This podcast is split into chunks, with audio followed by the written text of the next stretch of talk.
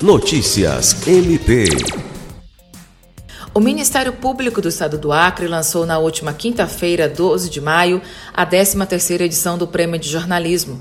O evento, realizado em formato híbrido no auditório da instituição e com transmissão pelo canal do Ministério Público do Acre no YouTube, contou com a palestra A Estrutura de uma Notícia Falsa e seu Poder de Convencimento, ministrada pelo cientista político e professor de Direito Constitucional da Universidade Federal de Pernambuco, Ulisses Melo. A 13ª edição do Prêmio de Jornalismo do Ministério Público do Acre tem como tema Cidadania Transformada em Notícia. A premiação representa o reconhecimento do Ministério Público do Acre à função social da mídia e sua importante contribuição como formadora de opinião e difusora de informações.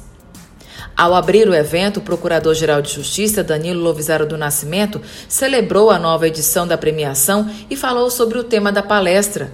O Prêmio de Jornalismo do Ministério Público do Acre valoriza o jornalismo sério e comprometido com a apuração da verdade. O palestrante Ulisses Melo iniciou sua apresentação falando sobre o conceito, distribuição e estrutura das notícias falsas. Também apontou estratégias desinformativas e a desinformação, definida como histórias criadas a partir de montagens ou relatos falsos. Em sua 13ª edição, o Prêmio de Jornalismo do Ministério Público do Acre terá quatro categorias: jornalismo escrito, jornalismo TV, jornalismo falado e destaques acadêmicos. Serão concedidos troféu e prêmio em dinheiro aos melhores trabalhos em cada categoria.